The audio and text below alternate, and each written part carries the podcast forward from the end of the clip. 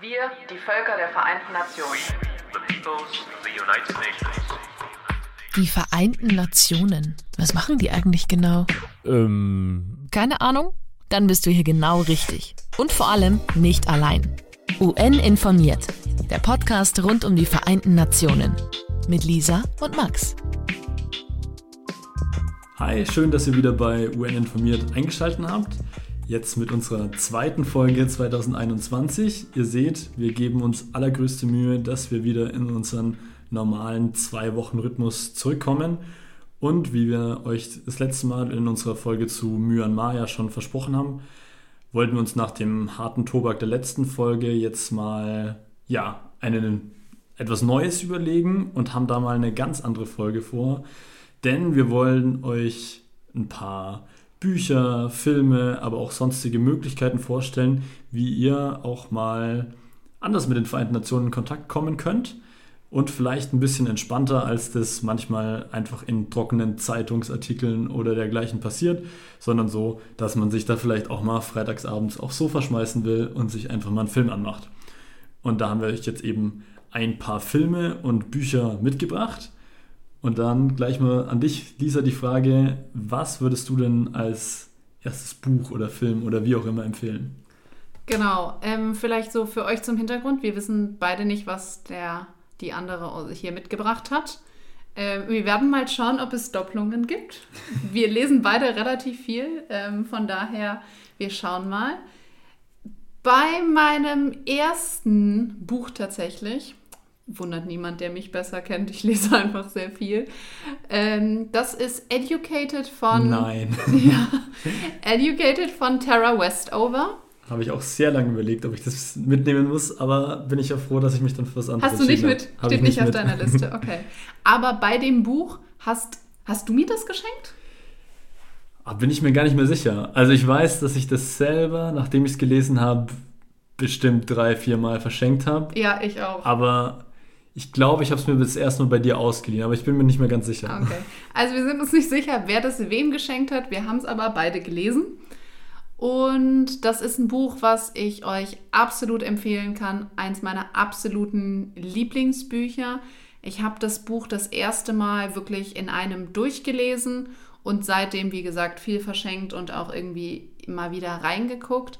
Es ist sehr leicht zu lesen, so vom Sprachgebrauch her, finde ich. Also es ist irgendwie sehr umgänglich geschrieben. Es ist keine harte Lektüre, kein Sachbuch, keine Kriegsabhandlung oder irgendwas, sondern in dem Buch geht es ähm, um ein junges Mädchen, später eine Frau, die in Idaho aufgewachsen ist bei einer mormonischen Familie, die sehr religiös ist und wahnsinnig isoliert lebt in den Bergen und der Vater glaubt beispielsweise nicht an das öffentliche Bildungssystem, also an Schulen.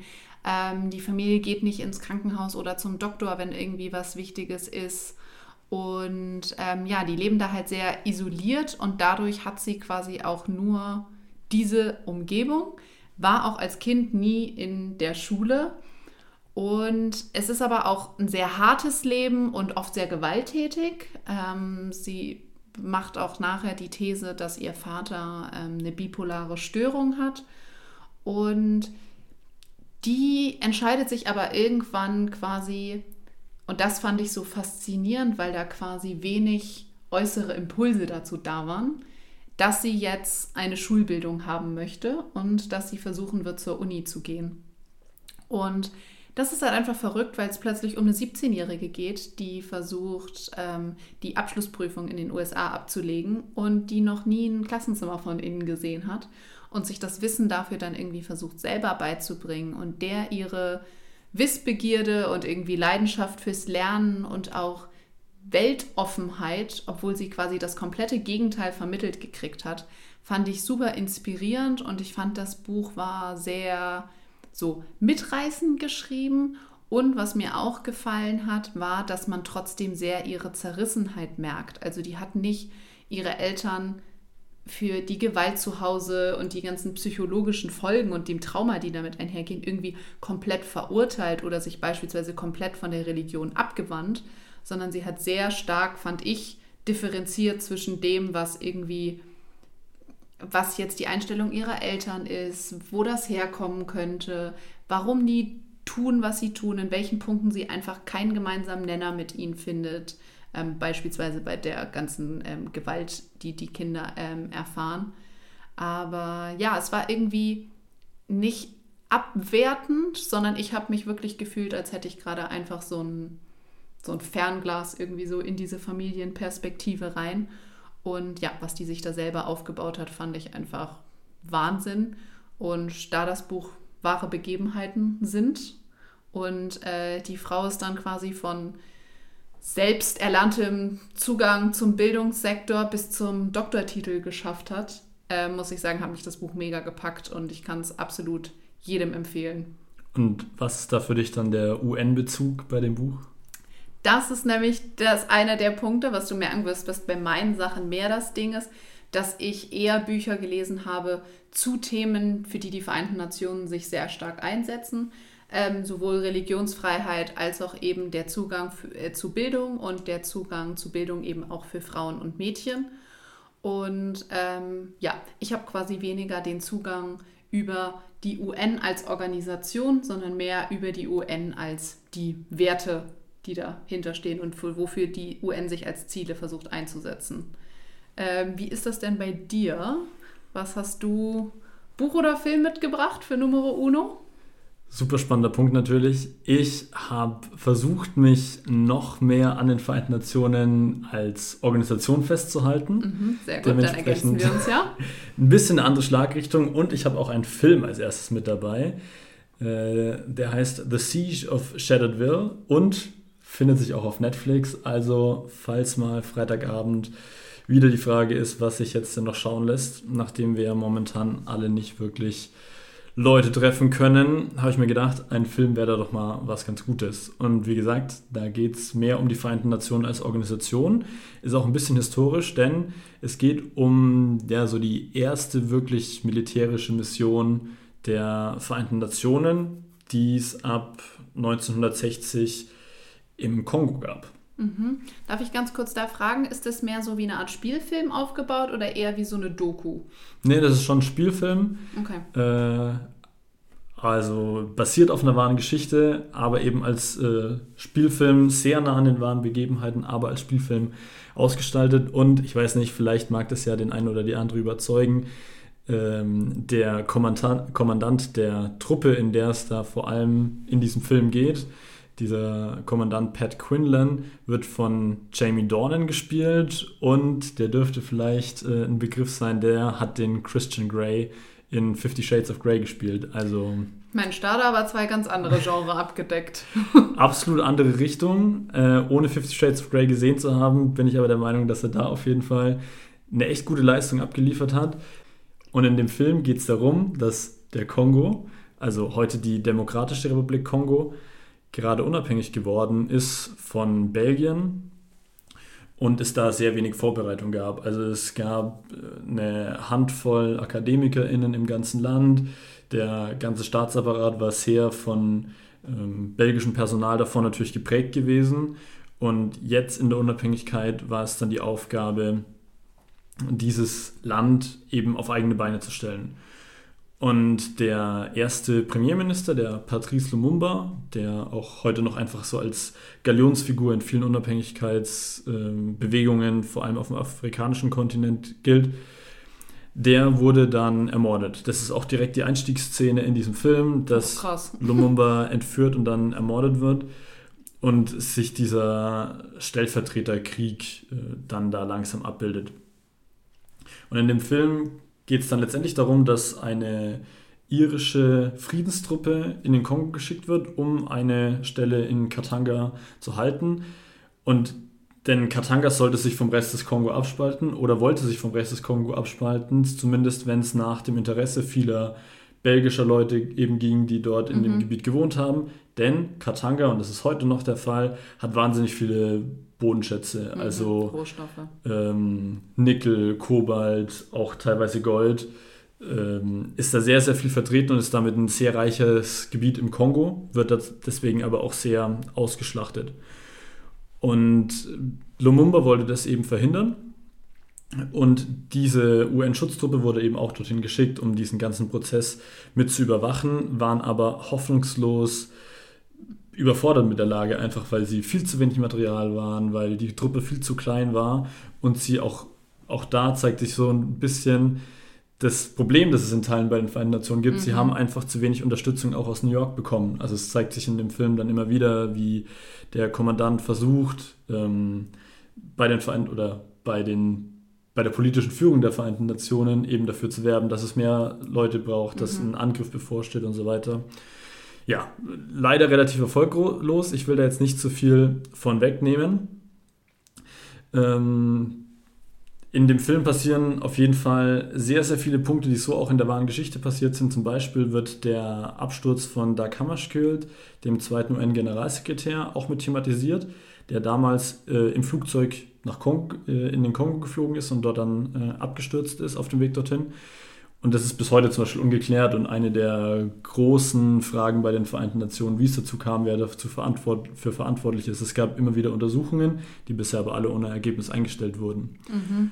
Und diesen ganzen Wirrwarr behandelt der Film meiner Meinung nach sehr, sehr gut, sehr, sehr eindringlich und zeigt die wichtige Funktion, die die Vereinten Nationen auch erfüllen können und auch die sehr herausfordernde Rolle, die vor allem eben diese Blauhelme, diese UN-Friedenstruppen häufig haben, weil sie häufig kein Kampfmandat haben, weil sie ja dafür da sind, um den Frieden zu sichern, aber eben auch in sehr, sehr gefährlichen Gebieten eingesetzt werden. Mhm. Und es da immer diese, bei jeder neuen Mission die Frage gibt, wie stark ist das Mandat, welche Möglichkeiten haben die Truppen dann und wer schickt auch überhaupt Truppen. Denn häufig ist es ja auch so, dass der Sicherheitsrat es beschließt, aber dann beispielsweise die Länder im Sicherheitsrat gar nicht bereit sind, eigene Truppen zu stellen.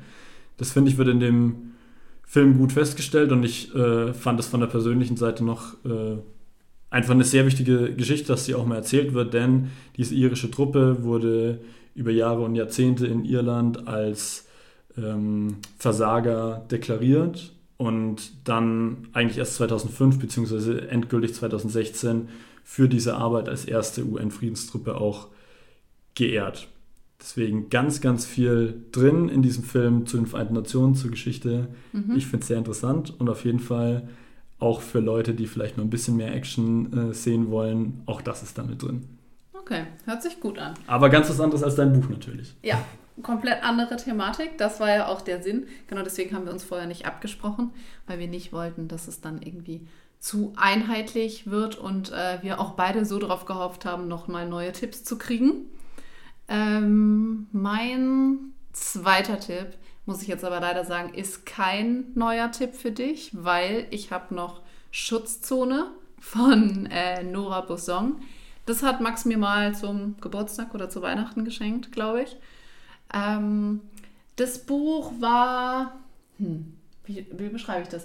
Ich mag das Buch auf der einen Seite mega und auf der anderen Seite haben mich ein paar Punkte gestört.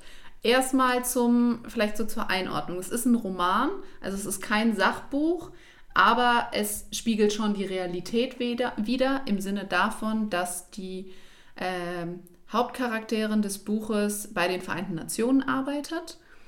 Es ist aber ein Roman, also es wird nicht ein konkretes politisches oder geschichtliches Ereignis im Einzelnen durchgearbeitet, sondern mehr so die, die Einsätze bei den Vereinten Nationen, die sie im Laufe ihrer Karriere irgendwie durchläuft.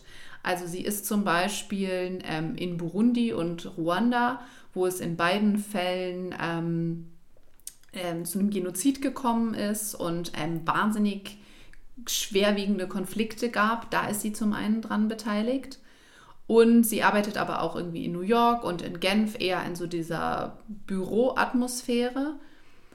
Und ich mochte das Buch sehr für die Geschichte, weil das quasi nicht, also es erzählt halt einfach ihren Lebensalltag. Es nimmt nicht so diese Perspektive ein von ähm, einem konkreten Ereignis und das aus möglichst vielen Perspektiven, sondern du hast halt ihre Perspektive. Und das Buch heißt deswegen Schutzzone, weil sie immer wieder in so politischen Schutzzonen arbeitet, wo es eben um die Aufarbeitung geht ähm, oder zum Beispiel auch ähm, auf Zypern, wo auch eben zwei Konfliktparteien aneinander kommen und es darum geht, eine Schutzzone zu schaffen für die Bevölkerung. Und die Vereinten Nationen sind auch so ein bisschen ihre Schutzzone, weil sie aus einem zerrütteten Familienumfeld kommt. Ähm, beispielsweise haben sich ihre Eltern sehr früh getrennt und sie ist dann in so eine Art Pflegefamilie gekommen, aber jetzt nicht im Sinne Pflegefamilie von, da hat der Staat sie irgendwie einquartiert, sondern das war ein befreundetes Paar irgendwie der Eltern und da ist sie so aus dieser bürgerlichen Familie in so eine Diplomatinnenumgebung reingekommen und so dann im Endeffekt auch irgendwie so in diesem ganzen UN-Kosmos gelandet. Und man kriegt das Ganze halt immer so aus ihrer Sicht mit und es ist sehr sprunghaft manchmal. Also die Orte wechseln, die Zeitpunkte wechseln, weil man halt einfach so ihren Gedanken hinterhergeht. Also es hat nicht irgendwie so eine Chronologie im Sinne von ne, Konflikt von 1960 bis 1962 oder so, sondern du hast so diese ganze Zeit. Ähm, es hat mich aber ein bisschen gestört, dass es so lyrisch geschrieben ist. Ich weiß, dass das ultra gefeiert wurde. Also das war beispielsweise in dem Punkt, der an dem Buch wahnsinnig viel gelobt wurde. Ich glaube, ich bin da so vom Sprachgebrauch eher so, dass ich das mag, wenn das ein bisschen direkter und kürzer und prägnanter ist. Würde ich auch sagen. ähm, ich habe es aber trotzdem gelesen. Ich habe aber sehr viele Anläufe gebraucht, weil mich dieses Lyrische immer wieder so ein bisschen aus dem Takt gebracht hat. Es ist aber ein wahnsinnig spannendes Buch und ich finde, die Autorin hat einen super vielseitigen Darstellung des Lebens einer UN-Mitarbeiterin irgendwie geschaffen. Und zu diesem lyrischen Punkt würde ich einfach mal sagen, ähm, es gibt super viele Leseproben davon online, es gibt super viele Rezessionen davon. Schaut euch die einfach mal an. Ich glaube nämlich, dass viele von euch, die beispielsweise Educated zu prägnant und zu kurz und angebunden im Text finden, genau an bei Schutzzone das wiederum mögen, dass das eben so ein bisschen schöner und fließender irgendwie geschrieben ist. Äh, von daher sind beide sehr unterschiedliche Bücher, die mich aber beide wahnsinnig starke Persönlichkeiten haben. Von daher haben die mich abgeholt. Ja, du lieferst hier aber auch das Komplettpaket an möglichen Interessen und Richtungen. Ja, ich versuch's. Äh, ich habe jetzt ja zwei Bücher. Aber ja, hast du auch noch ein Buch oder hast du noch mal einen Film? Äh, ich habe als nächstes beides. Du hast als nächstes beides. Aha, das musst du mir erklären. Kann mich leider sehr schlecht entscheiden und deswegen habe ich als nächstes mir ja erlaubt, einen, einen, Themenkomplex zu nehmen, der mir einfach sehr nahe liegt und das ist ähm, ja unter anderem der Völkermord in Ruanda, den du gerade eben schon erwähnt hast. Mhm. Und da deswegen beides, denn es ist ein Film und ein Buch. Der Film bzw. die Serie heißt Black Earth Rising und ist auch auf Netflix zu finden. Und das Buch heißt Im Namen der Anklage von Carla Del Ponte. Und zum Buch, äh, das ich dann mal von dir geschenkt bekommen habe.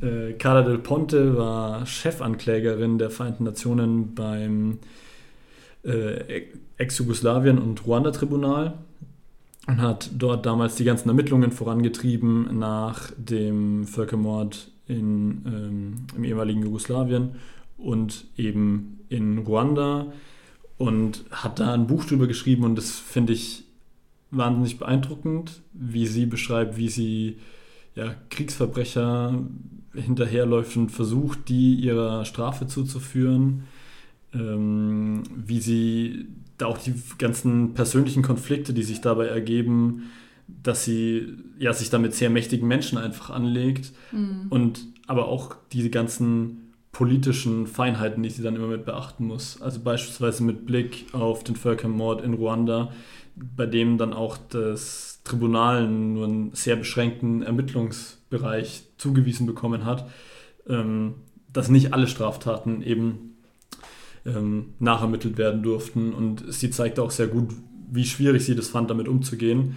Finde ich ein wahnsinnig spannendes Buch, eine wahnsinnig spannende Persönlichkeit. Würde ich auch eher sagen, ist die Kategorie eher direkt geschrieben. Mhm. Äh, also auch nicht sonderlich lyrisch, äh, aber inhaltlich super stark und schafft für mich ganz gut diesen Spagat zwischen ja, ein, ein, historischen, ein historisches Dokument darzustellen und irgendwie über, über Fakten zu reden und dabei aber auch einfach zu zeigen, was das mit Menschen macht, was es auch über diese einfache Aneinanderreihung von Ermittlungen und so weiter bedeutet.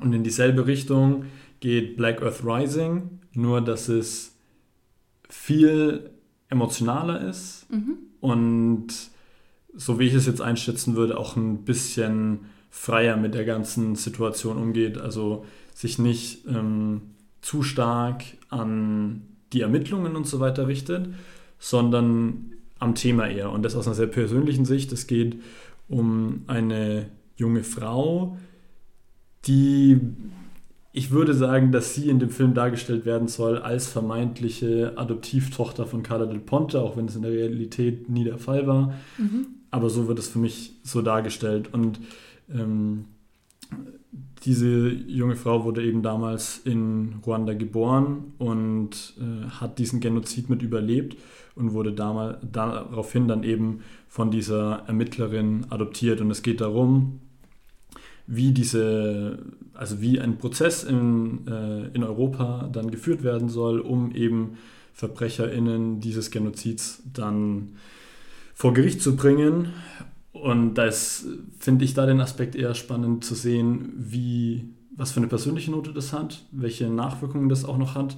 Also ich kann mich noch daran erinnern, als ich damals in Ruanda beispielsweise auch war, ähm, einfach zu sehen, dass Leute, die mein Alter, aber vielleicht oder, oder zwei, drei Jahre älter sind als ich, dass die große Teile ihrer Familie in dem Genozid verloren haben und teilweise auch noch sichtbare Narben von, von Macheten oder so weiter an, an ihrem Körper getragen haben und jetzt dieses Land versucht, versuchen muss, zusammenzuwachsen und gemeinsam das zu überwinden oder zu verdrängen, je nachdem, wie das eben angegangen wird. Und da fand ich eben diese Serie Black Earth Rising sehr, sehr gut. Ich habe am Anfang ein bisschen gebraucht, um reinzukommen, aber für diese persönliche Beleuchtung sehr, sehr spannend und aber auch die Einflüsse, die die ehemaligen Kolonialmächte, darunter äh, vor allem Frankreich in dem Fall, dann auch auf die ganze Situation haben oder zumindest, dass man mal merkt, was da noch für Einflüsse vielleicht auch mit dahinter waren. Deswegen für beides eine absolute Empfehlung, auch wenn ich, wie gesagt, für Black Earth Rising am Anfang ein bisschen länger gebraucht hat. Aber im Namen der Anklage habe ich genauso schnell verschlungen wie, wie Educated zum Beispiel. Mhm. Black Earth Rising, ähm, was ist das für eine Folgenlänge? Oder wie sind, also sind das so 20 Stück oder sind das eher. Äh, nee, es sind gar nicht so viele. Also ich glaube, es sind keine 10. Ich müsste jetzt lügen, ich glaube, es sind sieben Folgen mhm. und äh, jede Folge dauert so ungefähr 45 Minuten. Okay. Äh, glaube ich. Verschwimmt aber manchmal bei mir auch ein bisschen auf Netflix. Ja, äh, kennen wir alle. aber ja, also Folgenlänge hat mich auf jeden Fall nicht gestört. Okay. Nee, das, weil das ist ja, finde ich, gerade wenn du sowas hast, was mehrere Dinge abdeckt, irgendwie den Konflikt, das Interpersonelle, ähm, dann auch so eine gewisse Gerechtigkeitsfrage, hat man ja auch manchmal den Punkt, ähm, dass man ne, nur eine gewisse Länge gucken will. Dann wird es zu komplex oder man braucht auch die Cliffhanger am Ende der Folgen etc. Also ähm, hört sich das da nach einer guten Länge an. Absolut. Und jetzt kommen wir ja dann auch schon zu deinem dritten, zu deiner dritten Empfehlung. Ist es jetzt ein Buch, ein Film, eine Serie, äh, ein Podcast, äh, ein, ein Themenblock? ein Film, wieder auch eher thematisch ausgerichtet. Ähm, und zwar, ich bin nicht sicher, ob der Film auf Netflix oder auf Prime lief. Zugegebenermaßen steht das hier noch auf meiner Liste zu, bitte noch recherchieren. Ähm, ist nämlich schon ein bisschen her. Aber es geht um, die, in, um ein Fortwerk in den äh, späten 60ern, glaube ich, ähm, in, Neu in England und da arbeiten 180 Frauen als Ledernäherinnen, die quasi die Ledersitze zusammennähen von den Autos, die Ford produziert. Und dann gab es da irgendwie hier so eine Reform vom, von den Gehaltsstrukturen und so weiter. Und alle wurden eingestuft und dann wurde geguckt, wie qualifiziert muss man sein, um diesen Job machen zu können. Und demnach hat man Urlaubsanspruch und Lohn und so weiter gekriegt. Und die sind eingestuft worden als quasi unqualifiziertes Personal. Und das hat sie jetzt erstmal, das waren übrigens die einzigen Frauen, die im Betrieb gearbeitet haben. Also alle anderen Bereiche wurden nur von Männern gemacht, aber die Näherinnen, das waren ähm, alles Frauen. Und die haben sich dann gedacht, nee, das ist ja nicht unqualifiziert, was wir hier machen. Also faktisch kann das keiner von euch. Ergo braucht man da gewisse Kenntnisse für. Und fanden das dann ungerechtfertigt. Und anfangs ging es nur um einen relativ kleinen Anspruch. Da ging es nämlich nur darum, dass ihnen jetzt zwei Urlaubstage irgendwie weniger gegeben wurden als der nächsthöheren Qualifizierungsstufe. Aber dann haben sie irgendwie mit den erstmal mit der Gewerkschaft als Ganze geredet und die haben dann gesagt, hm, naja, aber seid mal ehrlich, also so, hm, naja, ihr seid halt auch Frauen so, deal with it. Und die waren so, hm, nee, sehen wir jetzt, fühlen wir irgendwie nicht. Und dann ist da eben eine, die Sprecherin für diese Frauen geworden und sie fand ich eine wahnsinnig interessante Persönlichkeit, weil sie war überhaupt nicht so dieses typische, so eine typische Person, die man so sehr politisch ist, die man kennt in dieser Rolle. Häufig hast du da ja dann Leute, die sind ewig schon im Gewerkschaftsding mit drin und die kämpfen für politische Rechte und für ihre Gewerkschaftsrechte und so. Und sie ist da mehr so reingestolpert. Ähm, man hat, sie war anfangs sehr still und sehr zurückhaltend und dann hat man sie so gefragt, naja, ich meine, komm, siehst du schon auch? Und sie war dann irgendwann so, nee, so sehe ich nicht. Ich bin der Meinung, wir haben hier mehr verdient. Und dann hat man die aber so vor die Wand fahren lassen und so sehr ihnen immer wieder gesagt, so, nee, also mehr kriegt ihr einfach nicht, dass die immer mehr gefordert haben. Hätte man denen einfach bei ihrer ersten Forderung gesagt, nach zwei Urlaubstage im Jahr kostet uns viel, nervt ein bisschen, dass ihr die jetzt haben wollt, aber machen wir schon, wäre dieser ganze Prozess super kurz gewesen. Aber sie haben ihnen immer wieder so vehement widersprochen und gesagt, nee, das geht nicht. Ähm, und dann hat man ihnen irgendwann gesagt, naja, was wollt ihr schon machen? Ich meine, die Männer streiken halt immer, wenn äh, sie ihre Forderungen nicht kriegen. Das macht ihr ja jetzt nicht. Und dann haben sie sich gedacht, naja, doch. Und dann haben sie das erste Mal gestreikt. Und das kannte man nicht von Frauen. Und das hat sowohl in ihrer Gemeinschaft da, in dem Ort, wo die gelebt haben, irgendwie für Verwirrung gesorgt. Aber es war weniger dieses Ding, dass sie jetzt groß angefeindet wurden, zumindest anfangs, sondern eher so dieses Ding, man hat sie so ein bisschen beäugt und war so, hm, interessant, was ihr da jetzt macht. Ah, das geht. Und es war immer so eine, so eine leichte Faszination, die irgendwie mitgeschwungen ist und dann andererseits so Bewunderung und dann auch teilweise wieder halt Unverständnis. Zunehmend halt einfach mehr im Laufe des, der Zeit. Und dann haben angefangen, andere Frauen in anderen Fortwerken auch zu streiken. Und das hat sich dann ausgebreitet und irgendwann konnte Ford nicht mehr produzieren, weil Autos ohne Ledersitze kann man halt leider nicht verkaufen. sind halt dann auch nur noch Karosserien und dann ist halt die Produktion lahmgelegt worden. Und das hat sich dann super hochgeschaukelt und irgendwann ging es darum, dass sie äh, Equal Pay gefordert haben. Also die wollten anfangs nur mehr Urlaubstage und irgendwie ein paar, was weiß ich, Pfund mehr oder so. Und irgendwann waren sie so, nee, wisst ihr was? Also eigentlich wollen wir für den gleichen Job genauso viel Geld haben wie die Männer. Das ist eine freche Forderung. Freche Forderung. Und das war halt, das war super cool zu sehen, weil der Film nicht irgendwie, der war nicht aggressiv, der war nicht irgendwie böswillig oder so sehr realitätsfern, sondern das waren super nahbare Charaktere, basiert auf wahren Gegebenheiten. Der Film war teilweise super fröhlich und die hatten irgendwie ein super cooles Sozialleben, wo man irgendwie so dran teilgehabt hat. Und im nächsten Moment war er dann wieder total traurig, weil man total frustriert war mit den äh, Veränderungen, die da nicht eingetreten sind. Und dann war er wieder unterhaltsam und dann gab es beim im Privaten wieder eine todernste Situation. Also ich fand, es war trotz schwerer Thematik irgendwie ein sehr leichter Film. Ich fand ihn super gut anzuschauen. Ich war danach mega motiviert und gut gelaunt, obwohl das gerade quasi eigentlich komplett zum Thema Gender Pay Gap und Equal Pay ging, was ein super ernstes Thema ist. Aber deswegen kann ich den sehr empfehlen. Und wenn ihr den schaut, werdet ihr auch rausfinden, warum der Film ähm, We Want Sex heißt. Ähm, das erschließt sich aus dem Titel ja jetzt nicht, dass es um gleiche Bezahlung geht. Ich wollte gerade schon fragen, äh, weil du hast mich auf jeden Fall überzeugt, dass ich den schauen will, aber du hast jetzt erst ganz am Ende gesagt, wie er denn eigentlich heißt. Genau, er Deswegen- heißt We Want Sex und ist auf Netflix oder Prime zu finden. Und ja, warum der so heißt, müsst ihr selber rausfinden. Ich bin sehr gespannt, ist auf jeden Fall jetzt auch auf meiner Liste drauf. Ähm, ich hoffe, äh, ich kann ihn jetzt dann auch gleich mal sehen.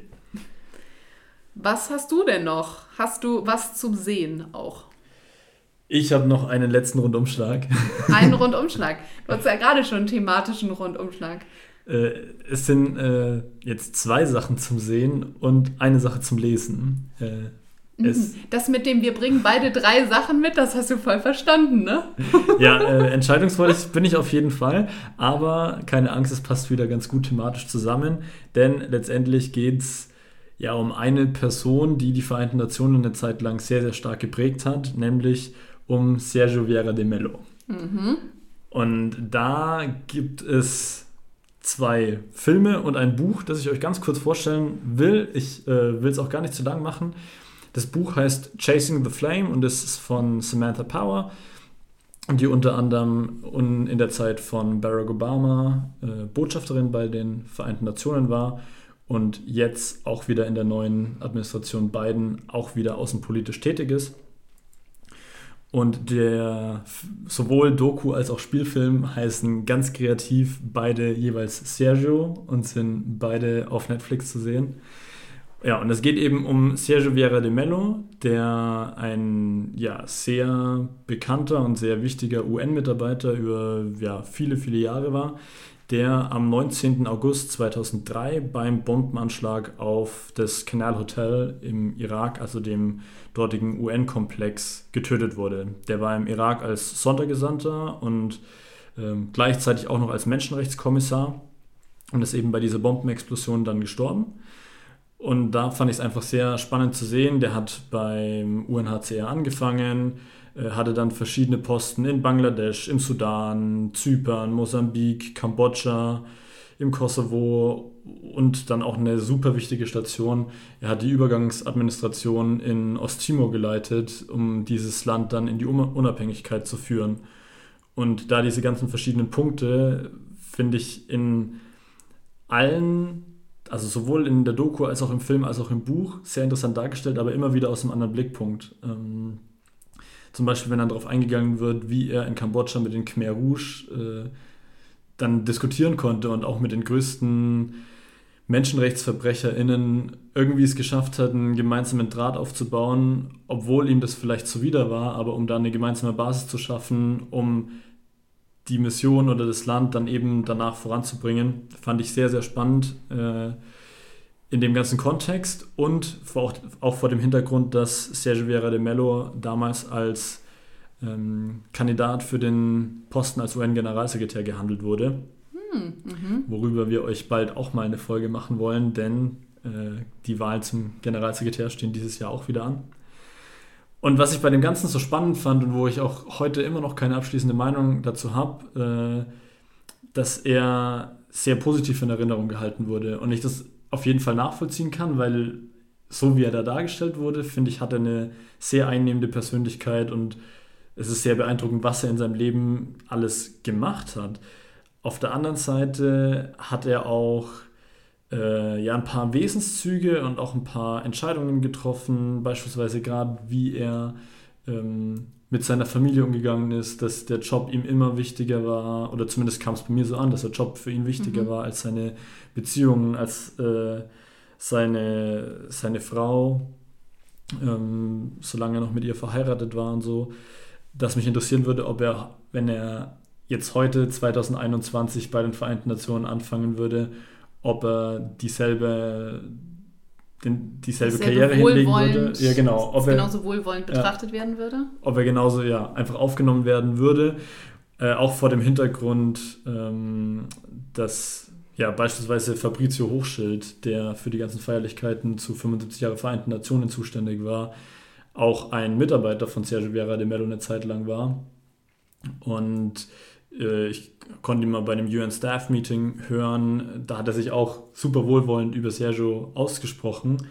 Und jetzt kam vor ein paar Wochen raus, dass es Ermittlungen gegen Fabrizio Hochschild zum Beispiel gibt, äh, dass er auch seine Machtposition ausgenutzt haben soll und ähm, eben sich auch diskriminierend beispielsweise gegenüber Frauen verhalten soll. Vor dem ganzen Hintergrund finde ich, das ist eine wahnsinnig spannende Person. Ich habe da noch keine abschließende Meinung, wie ich das sehe äh, und würde mich da sehr freuen, wenn ihr uns da mal schreibt, wie ihr das, das seht, weil ich glaube, das könnte eine spannende Diskussion werden. Das stimmt. Das finde ich immer ähm, spannend, wenn man quasi äh, Verhalten, was aus heutiger Sicht kritischer bewertet wird, als es damals bewertet wurde. Also nicht, dass es weniger kritisch war, aber man hat es halt weniger kritisch bewertet häufig, gerade in der öffentlichen Wahrnehmung, wie das dann doch unsere Wahrnehmung von PolitikerInnen oder anderen irgendwie bekannten Persönlichkeiten prägt und auch wie undifferenziert da vielleicht teilweise die Darstellung dann ist. Ja, deswegen auch das ein sehr spannender Komplex und das wäre mein, mein drittes Fundstück. Äh, Dein drittes. mein mein ja. dritter Themenblock. Okay. Also um das nochmal aufzuführen, wir hätten jetzt an, an Vorschlägen, wie ihr in Zukunft noch eure Freizeit verbringen könnt, hätten wir von Lisa. Educated von Tara Westover. Ich hätte dann The Siege of Shadowville auf Netflix über die irische UN-Schutztruppe. Dann Schutzzone von Nora Bosson. Äh, Im Namen der Anklage von Carla Del Ponte und Black Earth Rising auf Netflix zum ganzen Komplex internationale Strafverfolgung, Genozid. We Want Sex, ähm, Netflix oder Prime. Finden wir noch raus, schreiben es euch in die Show Notes.